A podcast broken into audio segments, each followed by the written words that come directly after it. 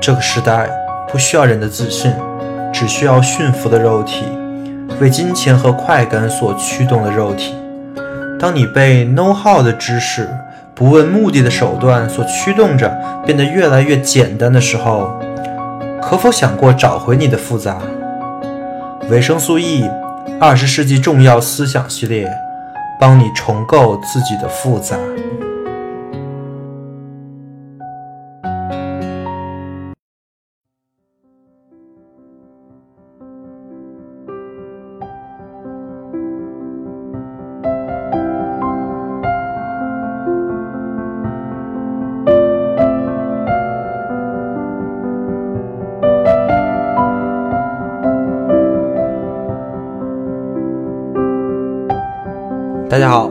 收听本期维生素 E。这期我们继续二十世纪重要思想系列的分享。这期播客终于到了我们第一个系列的大的专题啊！这个专题我可能需要讲好几期，就是存在主义。有很多同学都跟我说过，他对存在主义特别的感兴趣，其中一部分是因为海德格尔。让保罗·萨特，还有波伏娃、加缪这些人都特别的有名，对吧？但他们同时都属于这个存在主义这个范围之内，他们的理论跟言语到现在也很有影响力啊！很多人都能说几句什么“存在先于本质”啊，什么“他人敌呃他人即地狱”啊之类的。虽然很可能没理解这两句话什么意思啊，还有一部分是因为。存在主义它不只是一个哲学流派，还有一部分是一个社会运动。呃，这个社会运动呢，它包括心理学、文学这些人文学科，也出了很多非常著名的学者跟相关的理论啊，包括也有很多非常著名的小说啊，跟心理学的治疗方式。现在心理学特别的火啊，好像大家都。很感兴趣，是一个比较时髦的学科，所以说经常能看到一些关于心理学的什么人格测试啊，还有一些公众号经常用一些老掉牙的心理学知识来吸引眼球，然后大家都很喜欢去看，很喜欢去点，是吧？对我说的就是 know yourself。但是存在主义真的是在心理学里面都是一个非常大的一个影响力非常大的一个流派。有好多的心理咨询师是存在主义这个方向的，我还看过存在主义相关的心理治疗的书籍，我好像还做过，呃，还参加过这种共读活动啊。然后我觉得我自己也受益蛮多的。但这些心理学的思想，其实它的根源、它的缘起是在存在主义哲学里面的，也就是说，存在主义的哲学思想。其实跟我们每个人的个人生活、每个人的现在的思考方式或者心理状态都是息息相关的，不然它也不能拿来做心理咨询的一种方法，对吧？另外，存在主义其实是二十世纪人们对抗虚无主义的第一枪。这又回到了我们那个大的主题，就是我们说过，我们整个二十世纪重要思想系列有一个。呃，很主要的一个线索吧，就是虚无主义跟反虚无主义的斗争，而存在主义呢，它的重要性就在于它在某种程度上，相当于是解决了这个虚无主义这个人生无意义的问题的。所以从这个角度来说，尼采和萨特的他们讨论的事情有非常高的相关度。所以很多人也说尼采是存在主义思想的创始人之一啊。那我说了这么多，存在主义到底是什么呢？他有什么主张？他的结论是什么呢？其实我说的这三个事儿，主张是什么，结论是什么，你去看百度百科，三分钟就能了解。但是其实了解了也没啥意义，因为存在主义的主张是很重要，但它是结论，对吧？但最重要的是它的来源跟发展以及它的推理。你还记得我在思维方式的那个第二期谱系学讲的谱系学的方法跟研究对象，对吧？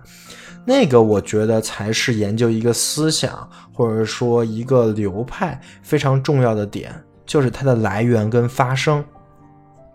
那存在主义是怎么来的？怎么就叫存在主义了？这就是本期要讲的核心。这个思考，这个主张的起点，就是本期的主要内容。有很多人说啊，存在主义。十九世纪就有了，比如说，比如说托斯托耶夫斯基，比如说郭尔凯郭啊，当然还有尼采啊。他们认为存在主义是由他们来发源的，但是我个人觉得你是不能这么说的，你不能在后期发明了一个词儿之后。你就来套前面的人说，哎呀，你看谁谁谁也有这样的思想，因为要这么说，我觉得庄子也有存在主义的思想，对吧？这就没完没了了。你随便说前面一个人，然后去分析他的那些书啊、著作呀，你都可以分析出出一些，呃，后期编的那些词儿里才有的那个意思来，对吧？就挺没意思的。对，这些人确实是有存在主义的思想，但是存在主义不是从他们那来的。那存在主义这个词儿到底从哪儿开始呢？所谓存在主义，一定得是一个专门讲存在的人，或者说一个专门讲存在的这个书才开始的，对吧？所以我认为存在主义的起源就是海德格尔，就是这个大师在二十世纪重提了存在问题，而重提存在问题的这本书就是《存在与时间》。《存在与时间》这本书可能是所有哲学著作里能排名前五的一本书了。就是从古到今，你算，那么多非常伟大的哲学著作，它能排名前五，它非常非常的有名且重要啊。有很多人在这本书里找到自己想要的东西，海德格尔自然也就成了二十世纪可能是最牛的两个哲学家之一。很多人认为他超越了他的师傅胡塞尔。我今天来聊聊的就是。这本书搭建的这个讨论存在的一个基础结构，也就是基础存在论。什么叫基础存在论啊？这个词是海德格尔在这本书里用的，其实就在讲这个理论呢，是我们讨论存在的基础。存在这个东西离开了这个讨论框架，那就是无根之木。你说什么都是断言，都是错的。所以它是基础，才叫基础存在论。这是海德格尔在书里的意思。但是我可以给他另外一层意思。我认为这个基础存在论呢，也是存在主义的基础，就是存在主义。的那个钢顶的学者萨特，他要是没看过海德格尔的《存在与时间》，他根本就写不出他的《存在与虚无》。所以，嗯，《存在与虚无》那本书也很重要，我们之后后面会讲啊。但是那本书真的跟这期内容，就是基础存在的内容，非常的有关联，相关性非常高。所以我们在讲那期的时候，也会不断不断的引用这期的内容。所以说，这个基础存在论真的很基础，真的很重要。但是你可能会认为这东西就很难，对吧？你听这个词儿“基础存在论”，第一反应应该是完全不知道这他妈是啥玩意儿。第二反应就是啊，这听着就很难，感觉像数学，像逻辑学，对吧？对我刚开始也是这么觉着的。但是只要你认真的去看《存在与时间》了，你会发现海德格尔这本书根本就没有你想的那么抽象。它是一本跟所有人的日常生活都非常相关的书，或者说就是讨论人日常生活的书，非常的生活哲学，非常的鸡汤吧，我甚至可以这么说，非常的鸡汤。怪不得它还能衍生出心理学，对吧？但我这么说可能有点冒犯海德格尔，因为他自己是不这么认为的，他自己甚至不认为自己是存在主义的。为什么呢？因为他觉得 low。他明明是在讨论存在，这个可能是哲学领域最高深、最难的一个事儿。他在讨论的是本体论的问题，对吧？就是世界是什么的问题。他不是讨论人的生活，或者说人应该怎样生活呀？什么是良好的生活啊？这些问题，这不是他的本意啊。但是呢，他这本书真的是可以相当成，你可以把它。想象成，或者说把它看成一本生存宝典之类的书了。然后我其实想抢的也是这一块儿。因为这块儿真的跟我们每个人都息息相关嘛，所以我觉得大家应该会更感兴趣。所以我在这里先道个歉啊，海德尔，对不起，我这边可能会曲解了你的本意。还记得我们上期讲的那个现象学，对吧？就是我讲的胡塞尔现象学有一些核心的概念，有一个特别重要的概念就是现象学还原。胡塞尔认为现象学还原就是把现象还原成意向性，而海德格尔是提出了不同的想法。他在自己的演讲里是这么讲的：现象学还原就是把存在。把存在者还原成存在，还记得吧？不记得去听一听啊，因为因为现象学那期我刚我在那期也讲了，是这期的基础。整个现象学那期就是给存在主义来打地基的。事实上，海德格尔、萨特、梅洛庞蒂这些存在主义大师都也声称自己用的是现象学的方法，所以一定要首先听一下现象学那期，绝对不亏。那我们就回到这个问题了，我因为我们在上期留了个扣子，什么是存在？什么是存在者？为什么信仰学还原就是把存在者还原成存在？这句话很有趣啊。这跟刚才讲的那个基础存在论，跟人的生活都是息息相关的。所以别着急啊，我慢慢讲，这块特别的有意思，以及特别的重要。首先，不管是存在还是存在者，还是基础存在论，是不是都有“存在”两个字儿？那存在究竟是什么呢？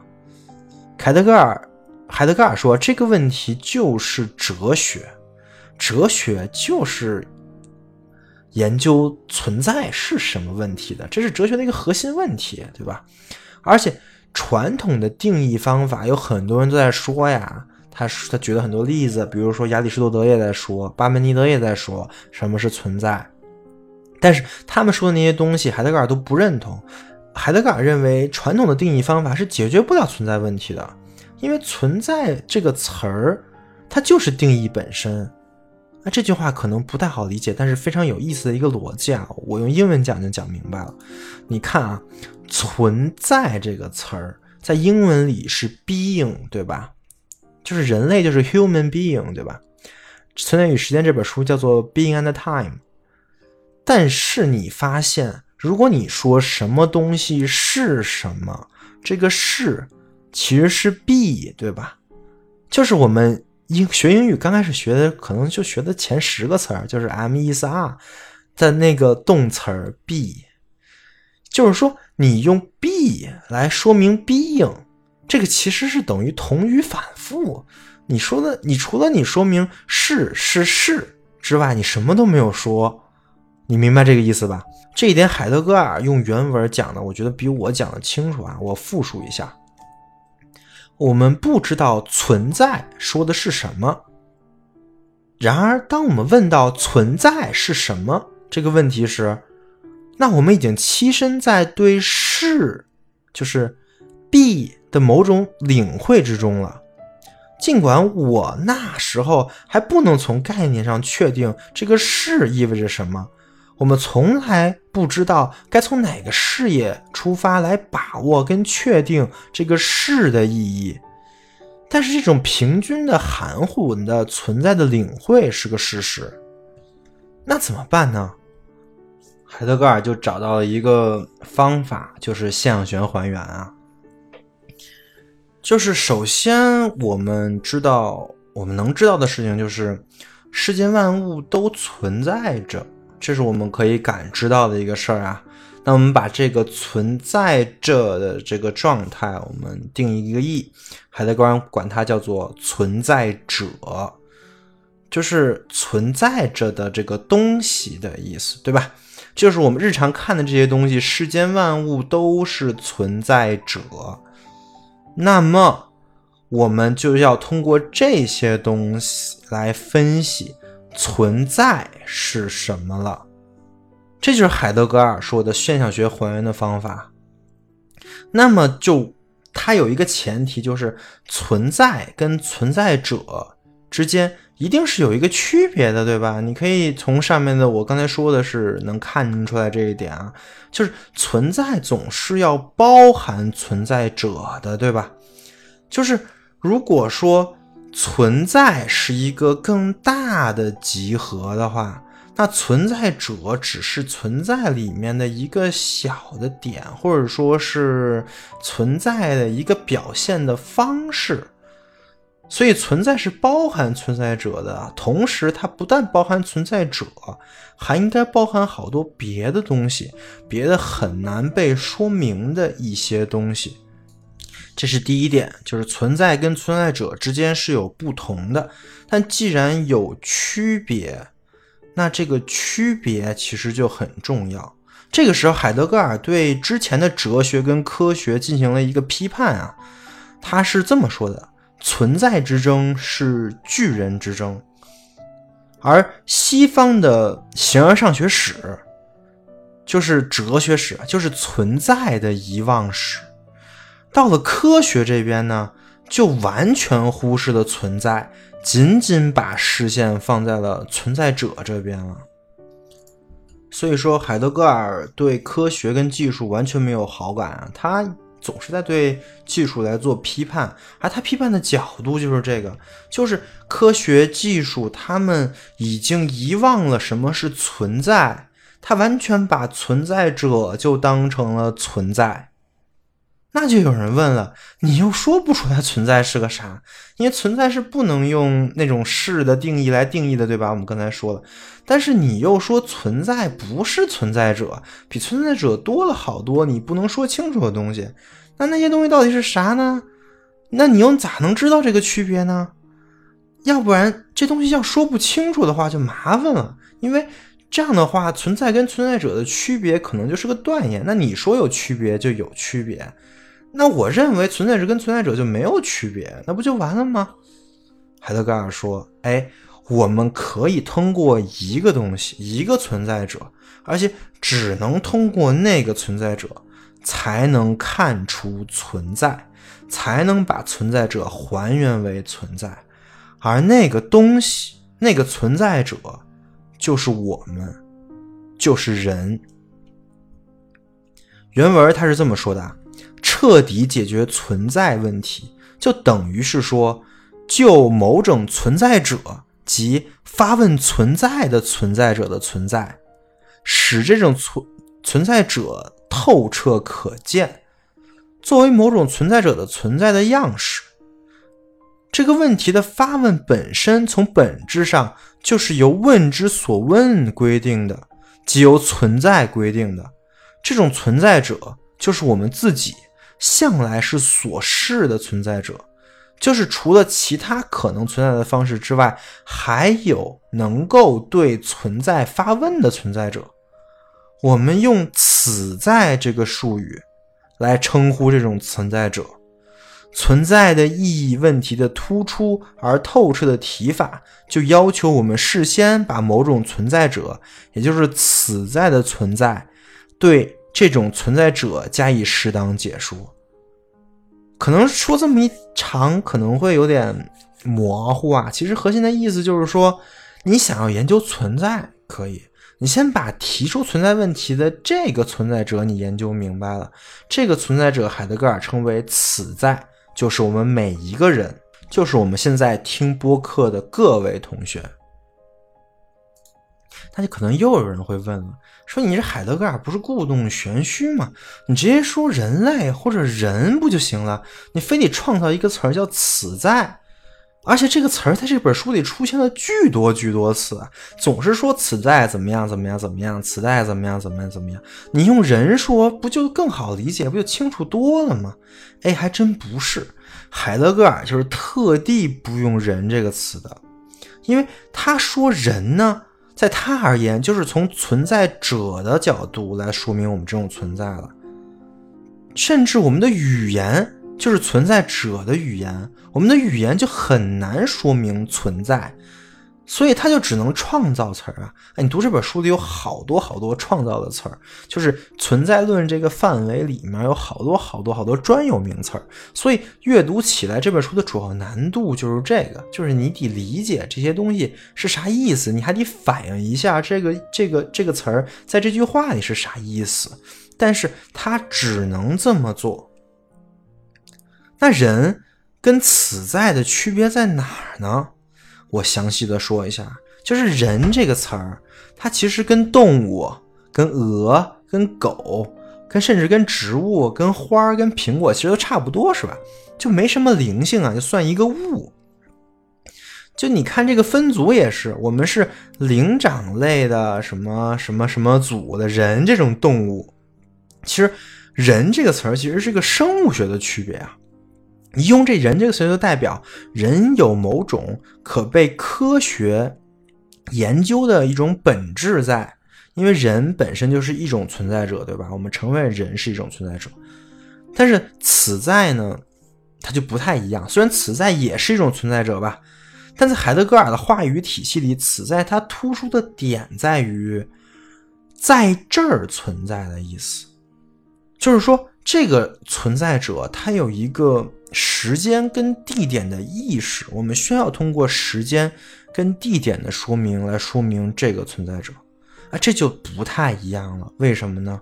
因为一旦一个存在者呀，他有时间的意识，他就会向未来展开，他就会向未来谋划。你看，你其实天天都在为未来谋划，对吧？最简单的，比如说你天天会想，哎，今儿晚吃什么呀？这种问题。但你这个问题就是在向未来思考，在向未来谋谋划。也就是说，“此在”这个词，它代表着一个面向未来的存在者，他把未来的所有可能性都收敛到了现在的这个状态，就是“此”的这个状态。所以说是。此在在现在存在，听着很绕啊，但我觉得我说明白了，而且我觉得我说的比海德格尔还明白。也就是说，我们我们这个人类，或者说正在听播客的你，我跟一般的存在者，比如说桌子、椅子、狗、猫，区别太大了。区别在于，我们能向未来谋划，而且还能问出存在是什么这种问题。再进一步说啊，未向未来谋划意味着什么呢？意味着我的存在是属于我自己的，是我自己能做出决定来变成我存在的。这在海德格尔的话语体系来讲叫“向来我属”啊。而因为我们是那么的特殊，我们才是存在显现出来的核心因素。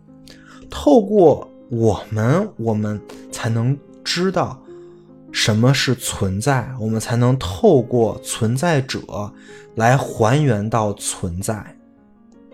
海德尔举了一个例子啊，特别的美，叫林中空地。就是所有的存在者，你可以都把它想象成树林里的那些树，这些树都有非常非常茂密的树叶。太阳照下来，在这个树林里面呢，因为它们这些树都太茂密了，所以什么都看不见，还是黑的，对吧？所以你还是不知道存在是什么，你根本对这个整个的存在者存在的概念完全没有领会。但是人这种存在者，是这片树林里的一片空地，太阳正好能照下来，就可以照到这片空地，而照到了这片空地，你就能知道这个树林到底是什么样的了，你就可以通过这片空地来看明白什么是其他的存在，什么是存在者。这个比喻真的非常的美啊，而且非常能说明问题，所以大家可以稍微再好好想一想，领会一下。好，那我总总结一下啊，首先，存在跟存在者之间是有区别的。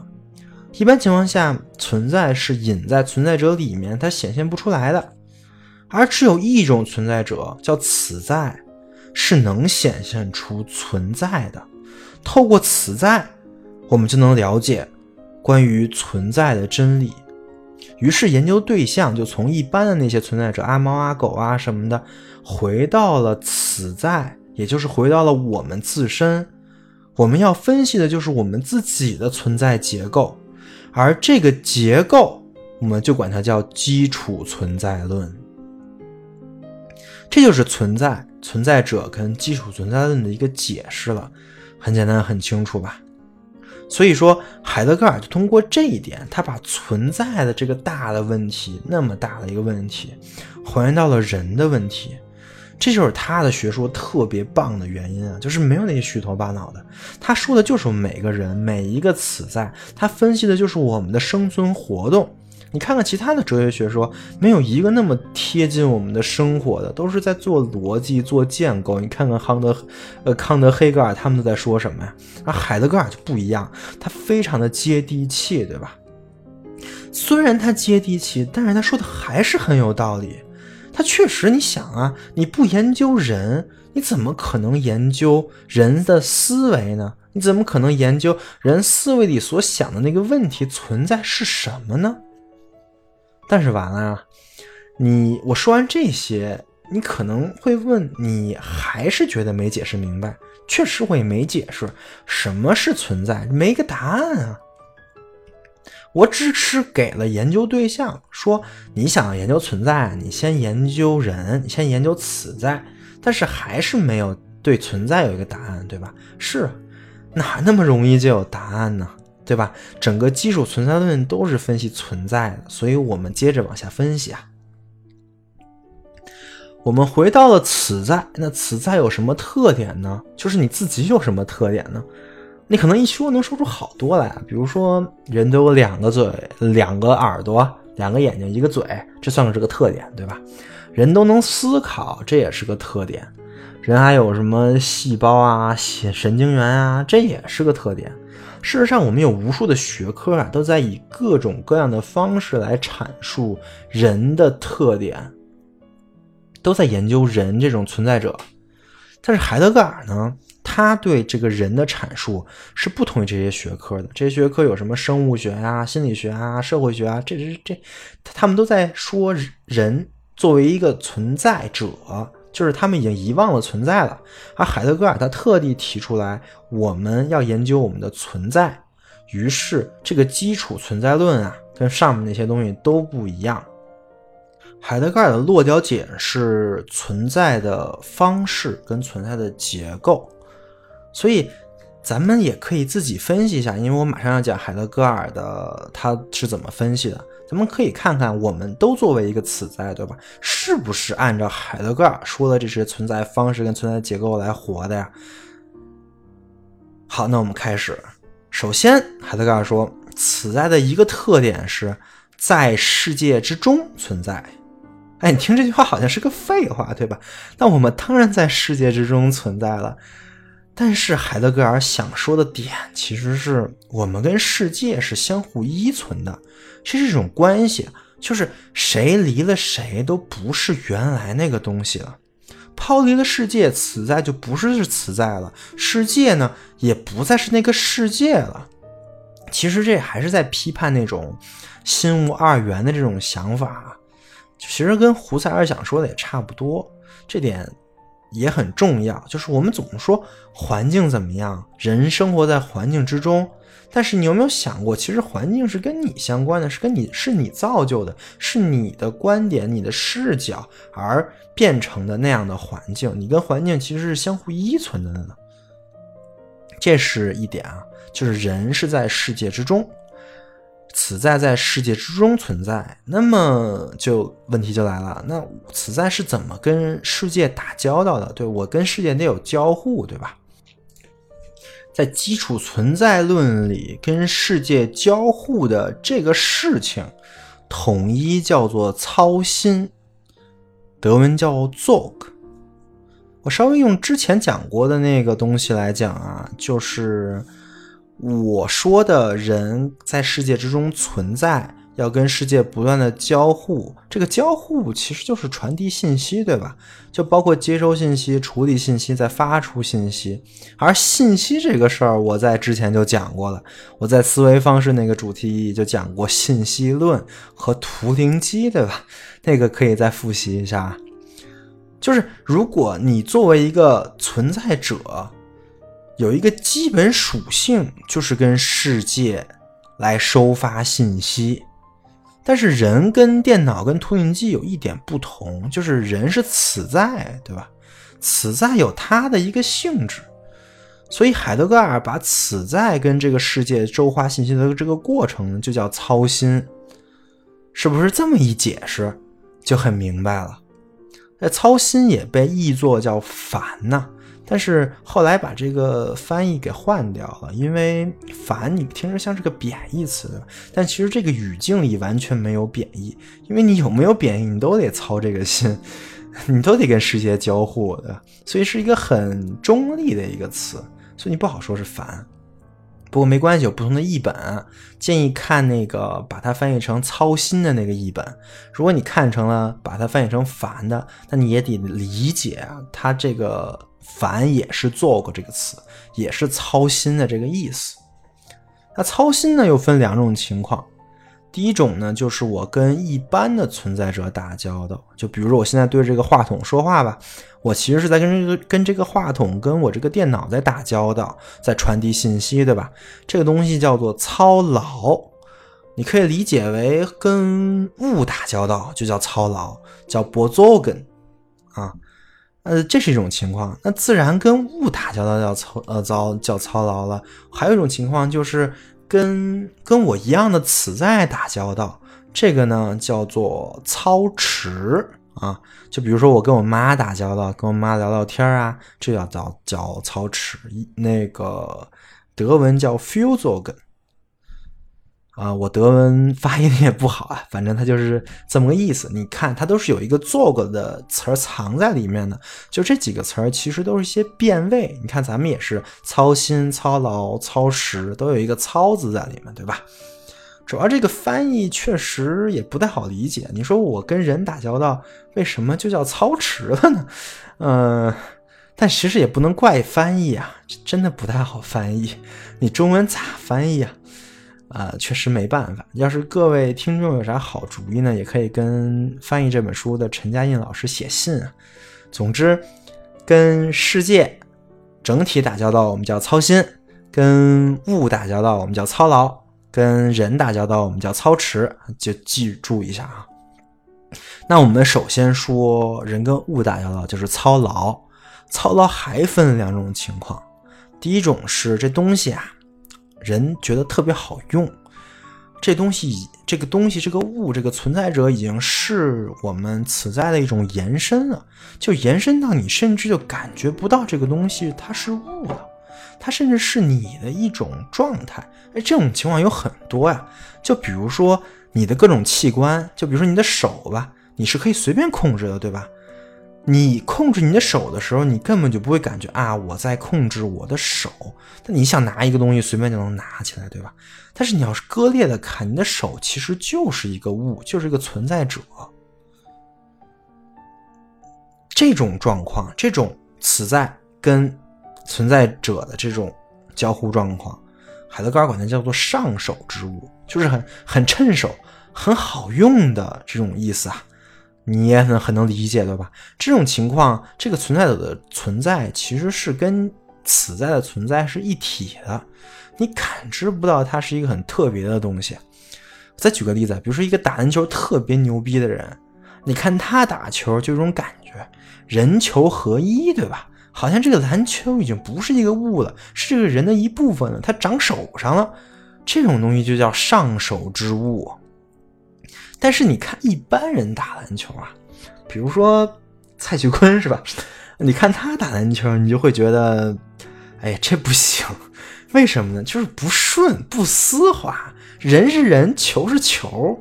你看这个打特别累，特别费劲。哎，这种时候这种状态呢，我们管这个物叫做在手之物，就是你能感觉到这个东西。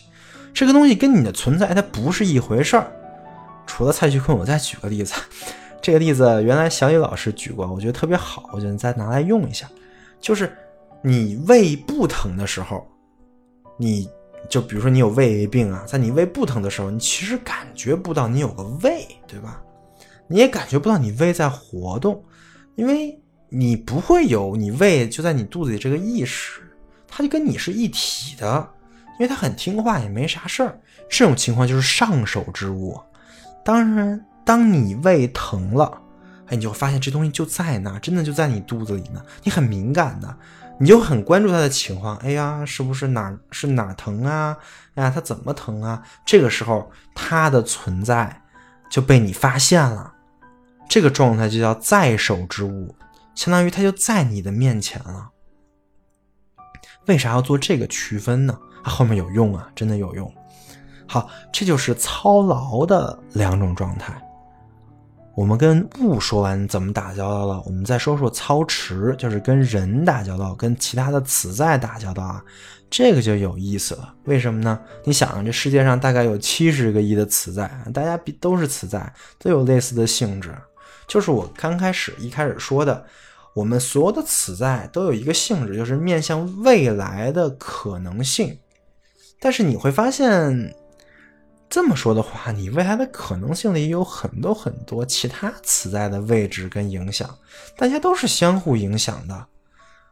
我的此在中有你，你的此在中也有我，所以海德格尔管这个叫共在，是一种共在的状态。就是我们不可能是彼此独立的存在，我们是彼此相互交融、相互影响的一群存在，我们共在在这个世界里。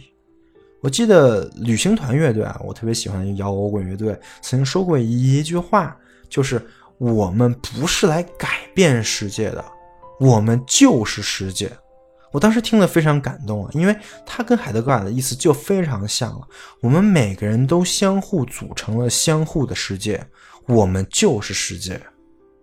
那此在跟此在之间呢，我们是共在，但是共在也有无数种状态啊。海德格尔在原文里举了这么几种，比如说相互怂恿、相互反对、互不需要、莫莫如路人，就是我们都不认识，对吧？互不关己。这些都是操持可能的方式，对吧？但是有两种特别极端的状态，海德格尔是特地提出来的，因为这两种状态是非常普遍的，但有又是比较极端的一种状态。第一种呢叫表率，也翻译翻译成争先，就是争先恐后的争先啊。我觉得翻译成表率可能稍微好一点，意思就是表率的意思。就是我自己做好我自己，我把我的可能性都做出来，并且积极鼓励我周围的其他的此在也活出他们的可能性。表率的核心呢，就是你没有替代别人来操心。还记得“操心”这个词儿吧？“操心”这个词儿就是对世界打交道，就是操劳加操持啊。我怕忘了，我再提醒一下。就是说，你虽然给别人了鼓励、激励，你去跟别人说你应该怎么做都没关系，但是你没有替人家去做这个角色，你没有替人家替另外一个词在活，这个就是表率啊，是一种很正面的共在方式。海德格尔就认为这是此在共在共同存在的最好的一个方式，就是表率。这是一种比较极端的情况。还有一种极端情况就是跟表率完全相反啊，就是一个此在的可能性被另外一个此在所控制了，给把持住了。也就是说，这个此在把自己的可能性完全交给了另外一个此在，就说你替我活吧。这种情况，陈嘉映老师翻译成了叫代庖，越俎代庖的代庖。哎，我觉得这翻译特别的棒。你看这个行为不就是越俎代庖，对吧？代庖这个事儿其实就有很多说到的地方，就比如说。一个此在凭什么能把另外一个此在给代庖了呢？这里面肯定是有自愿跟非自愿两种情况，对吧？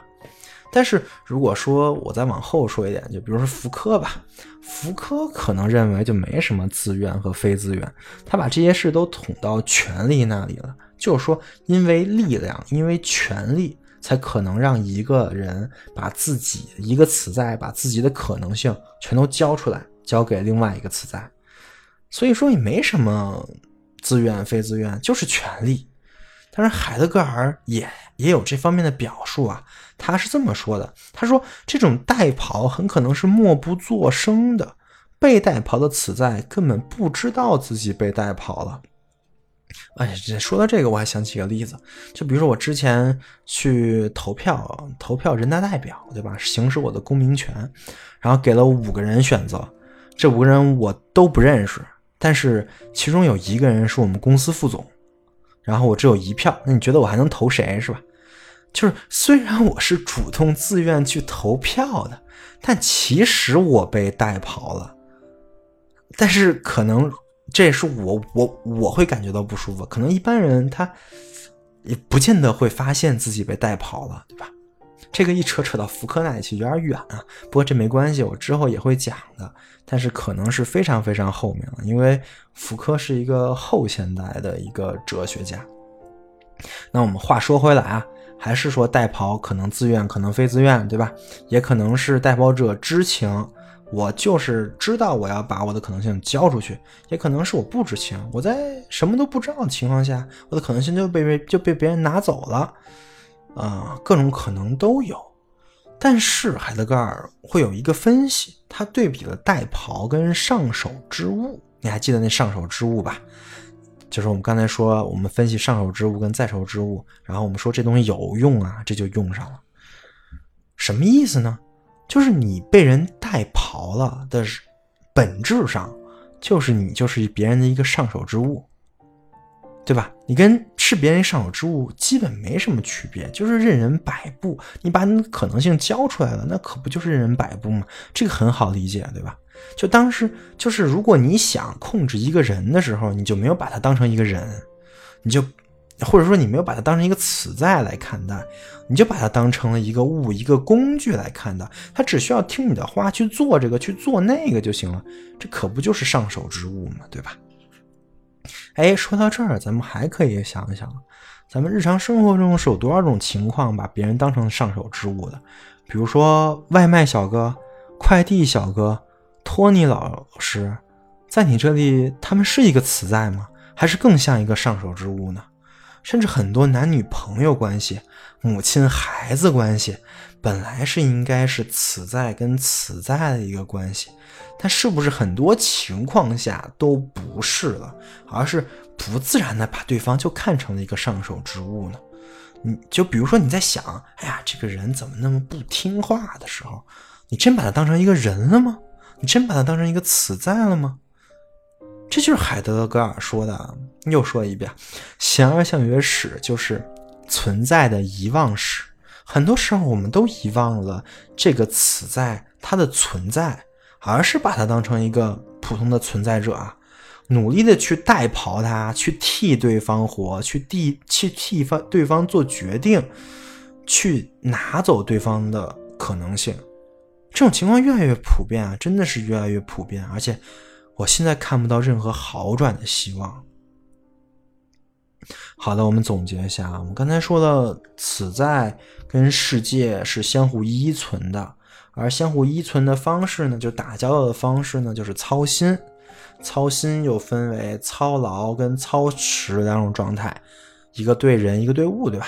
啊，操劳的对象呢，有上手之物跟在手之物；操持的状态呢，有表率跟代庖。哎呀，说了一大堆存在的名词啊，要是没听懂，可以再听一遍啊。啊，那我们继续说。那此在实际跟世界打交道的方式，这么一听下来，其实有很多种，对吧？其实很复杂。你跟一个人相处，既有可能是表率，也有可能是代庖。你跟你对待一个物的时候，经常会觉得这个物是上手之物，突然它又变成在手之物了，就会经常转换，对吧？其实是一个很混合的一种生存方式。那问题就来了，我们聚焦在一个此在上面，比如说是你吧，也可以说是我啊，就是你就说是我吧。那我怎么跟这个世界打交道的呢？或者说有那么多种操劳的、操持的方式，我是怎么选的呢？海德格尔说：“决定我怎么跟世界打交道的是我对存在的领会。注意，领会这个词也是存在论意义上的，不是我们平常的用法。虽然它也是个德语啊，但是我不太会念，所以就算了。嗯，这个词也很好理解，没错吧？就是那个领会的意思。”我们如何领会我们自己的存在？如何领会我们别人的存在？领会这个物的存在？领会这个世界上其他存在者的存在，就决定了我们会采取什么样的操心的方式。就比如吧，我天天练习打篮球，增加对篮球的领会，那渐渐的，它可能就从一个在手之物变成一个上手之物了。领会在海德格尔的存在论里面又称为视啊，就是视线的那个视。这块我引用海德格尔的原文来说明吧。领会在存在论上构成了我们称之为此在的视的东西，就是就是视线的那个视啊。操劳活动的巡视、操持活动的故事，以及对此在本身。此在一向为这个存在如其所示的存在的事，都已标明是此在的基本方式。什么意思呢？就是他把操劳活动，我我我怎么寻思操劳活动的，怎么寻思操持的这东西，还有两个名词一个叫巡视，一个叫故事，对吧？啊。啊，还有一个就是我怎么看我自己的，这个也是一个事，这些都是我们天天在想的一个基本的存在的展开。好，我继续讲，同样原始的依照这些基本方式，此在乃是在生存论上，随着此的展开的一道存在着的事。而首要的和整体的关涉到生存的事，我们称之为透视。有一个非常重重要词啊，叫透视。我们选择这个术语来表明领会的恰当的自我认识，就是我能看明白我到底是什么了。这东西叫做透视啊。一特特词指明自我认识所说的，并不是通过。觉知观察一个静观的自我点，而是贯彻在世的所有本质环节来领会在世的整个状展开状态。只有当存在着的存在者同样原始的在他遇事之在，以及在他供他人之在，他们都是他的生存的组件环节中对自己。有一个明晰的、透彻的视，它才是一个透视。这段话说明两个事情啊。第一，领会就是视，有很多种啊。我刚才说了啊，巡视、透视，还有呃故事什么，不论哪种，都是我们对存在的理解。所以说，这种理解其实是我们存在的一种根本状态。就是我们存在这个在这个世界上，就一定会对所有东西的存在有一些理解、领悟。这是第一点。第二点呢，就是我们认识我们自己。我们怎么认识我们自己呢？我们不是通过静态来看我们自己，我们天天反反思、天天寻思就能做到的，不是。是因为我们是在这个世界之中的，而我们看这个世界。从而才能找到我们自己。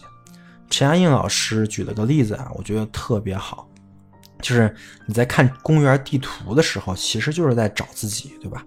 你首先会看到自己在哪里那个标志，比如公交地图有一个“我在这里”啊，你看那个标志，你知道你在哪了。但这个标志一点都不重要，重要的是整个地图。你可以看那个地图，配上你在哪里那个标志，你才能领悟到自己到底在哪里。也就是说，你如何领悟存在，你就如何存在，你就是什么样的人。这句话非常重要啊！我再说一遍：你如何领悟存在，你自己便如何存在。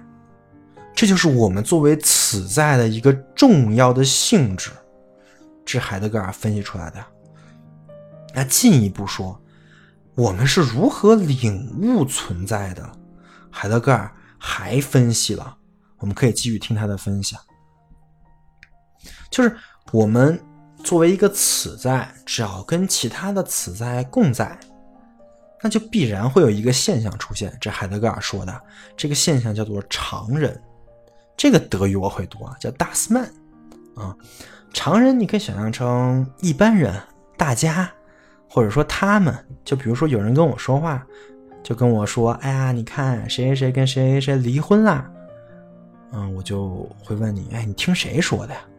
那人就会说：“哎，大家都这么说啊。”哎，这个大家就是常人。常人是我们所有人，但常人又不是我们任何一个人。陈嘉映老师有一篇论文叫做《此在素描》，这篇文章真的写的非常好，我希望大家都可以看一看。这篇文章写常人的这个现象，我直接就引用了，因为我觉得他说的特别棒。此在总得操持，与其他人打交道，人们无情竞争，意欲制胜，结果总要被他人统治，被公众的好恶统治。一般人。就是常人，大斯曼就是常人，实施着他的真正独裁。一般人如何做，如何说，如何喜怒，此在就如何做，如何说，如何喜怒。甚至一般人如何与众不同，此在就如何与众不同。每个人的责任都被卸除了。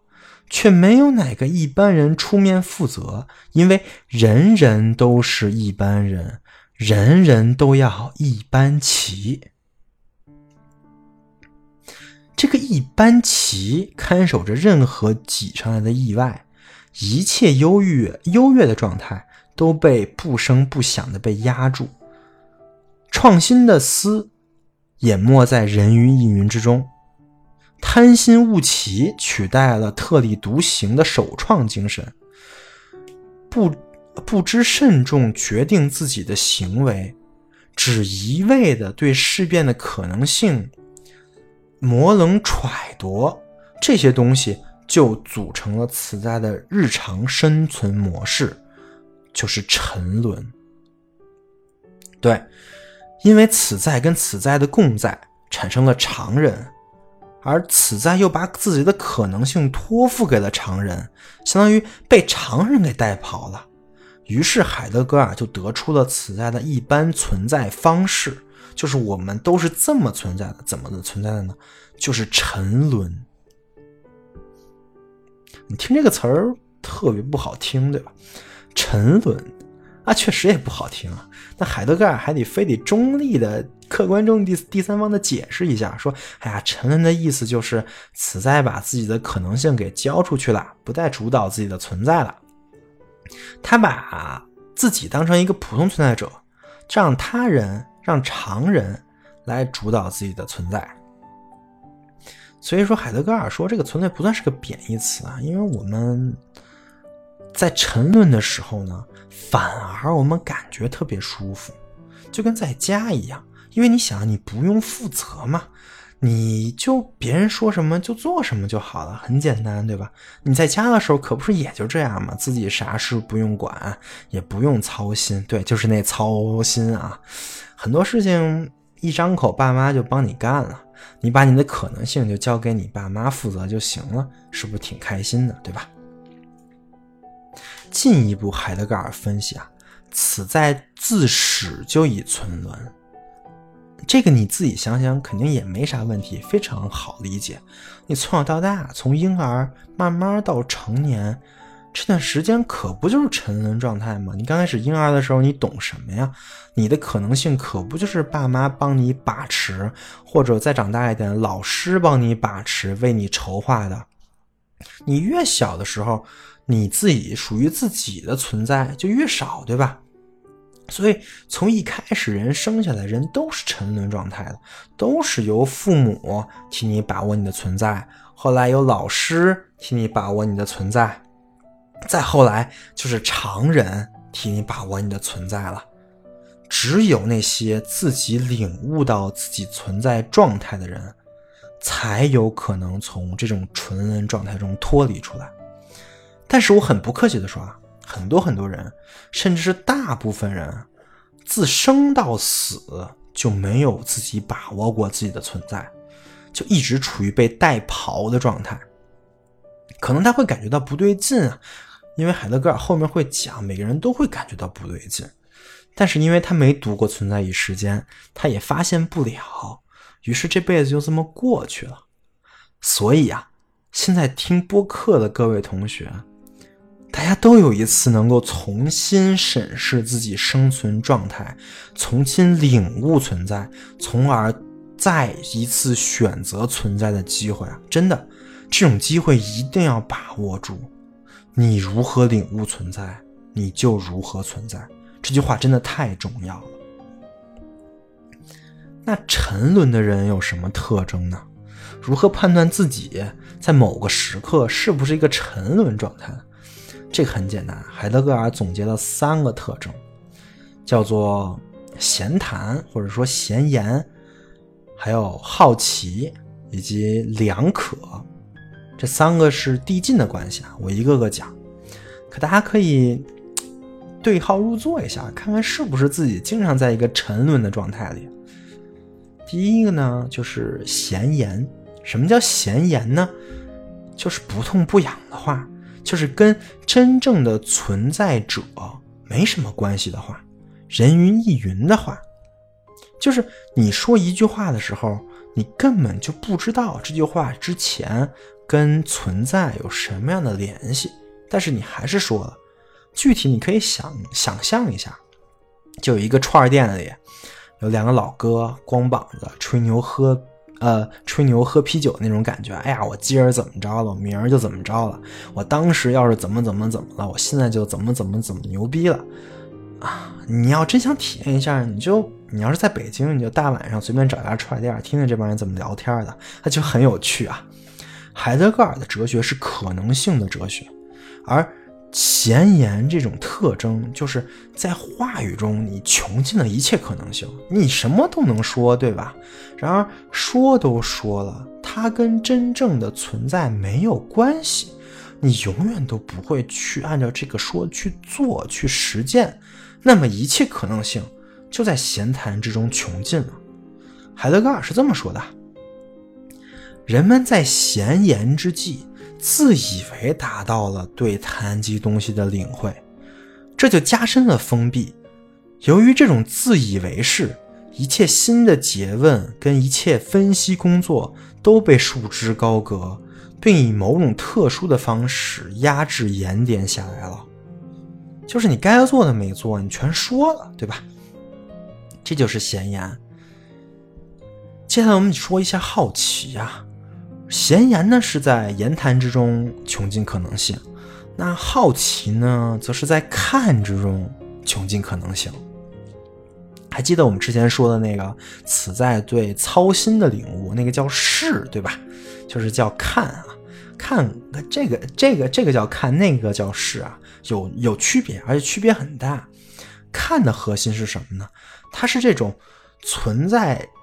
样式中操劳，摆脱自身，摆脱在世，摆脱对日常临近的东西上手的依存。我觉得日常生活中啊，好奇这个词儿最贴近的一个活动呢，就是旅游啊，对吧？就是你到处看一看，哎呀，到处都很好奇，这的人是怎么生活的呀？那的人都有什么习俗啊？走马观花，但是你又完全不会去沉浸到当地的生活当中，一切都是消费行为，对吧？我说的是这种旅游啊，你要是真的去那儿好好待两两三个月去体验他的生活，那不是我说的这种旅游啊。这种旅游的目的就是摆脱自身。放纵于放纵自己于这个世界里，就是逃避自己应该做的那些责任和想干的事儿，就是看看这个，看看那个，最后除了照片什么都留不下，对吧？这就是好奇。说完闲谈跟好奇呢，我们就可以说两可了，因为有了闲谈和好奇。此在已经脱离了可以让他领会到存在的那些实际的事物，那些实际的存在者，此在远离了实践，所以也没有办法确认这东西是不是闲谈，这一个话语到底有没有道理了？对啊，因为他没有办法判断了，对吧？那就只能这样也行，那样也行了，这就叫两可，你没有办法判断。也没有这个能力判断你在你的生活之中哪种选择是更优的了，而你的可能性呢，是在你的判断之中不断发展的，对吧？那你怎么选呢？你选不了，这就是两可啊。所以说，是因为闲言跟好奇，最后此在只能两可，它是这么一个关系啊。而两可就显示出了常人的重要性了，对吧？就是你既然没有判断能力，那就听常人的呗。常人干啥我干啥，就是一个比较稳妥的选择，对吧？所以此在把存在托付给了常人，就一直这么沉沦下去了。和沉沦相反的一个状态，我现在要说一下，海德格尔管它叫本真状态。其实这个词就是我整个要讲的里面最最重要，也是用的最多的那个词儿。就是你前面什么什么什么操心、操劳、操持、闲谈、好奇两可，你都可以不记得，但是这个本真状态一定要记得。因为我们经常看一些书啊，就是说你要找到本真的自我，你要本真生活。但是不管他们用的对不对啊，其实这个词儿是存在论意义上的。就是跟上面说的那一套词儿，闲谈、好奇、两可什么的，是一个体系之内的。我觉得讲到这里应该也很好解释了，什么是本真状态？本真状态不就是不沉沦的状态，对吧？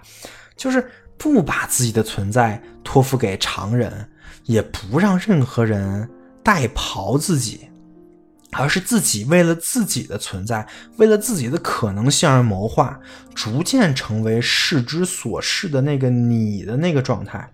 视之所视的意思就是变成你本可以变成的那个样子，而这其实就是基础存在论的一个核心，也是甚至是整个存在主义的一个核心，就是告诉各位此在我们有除了沉沦之外的另外一条选择，就是本真的生存。好，总结一下我们这期讲的东西啊。首先是一个存在主义的基本介绍，然后我们开始讲存在跟存在者的区别，以及什么是基础存在论。后来我们介绍了此在、此在的特征、此在的世界，以及此在跟世界怎么打交道，就是操心、操劳、操持，还记得吧？再之后呢，我们讲了此在对世界的领会，就是是。然后我们讲了一个非常重要的话。你如何领悟存在，你就如何存在。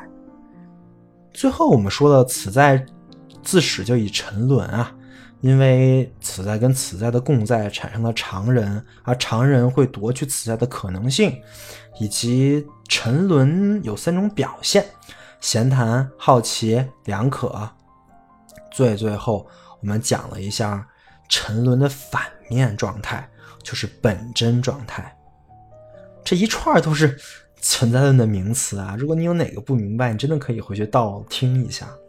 如果你听明白了大概是什么意思，我觉得这一期我的目的就达到了。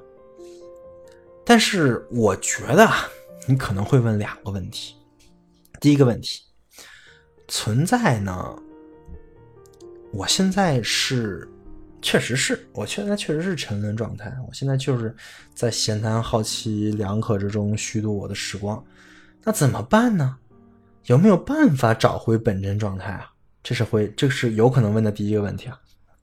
第二个有可能问的问题就是：哎，我就沉沦状态了，我就把自己当成一个普通的存在者了，不把自己当成一个未来可能性的总和，我就把我的可能性托付给别人了，爱咋地咋地，我觉得也挺好啊。我觉得这么生活也是一种活呀，对吧？就比如说我凡事都听我妈的，我妈说什么就是什么，她带她带跑我，那又能怎么样呢？我觉得她说的对，她有人生经验啊，有啥问题呢？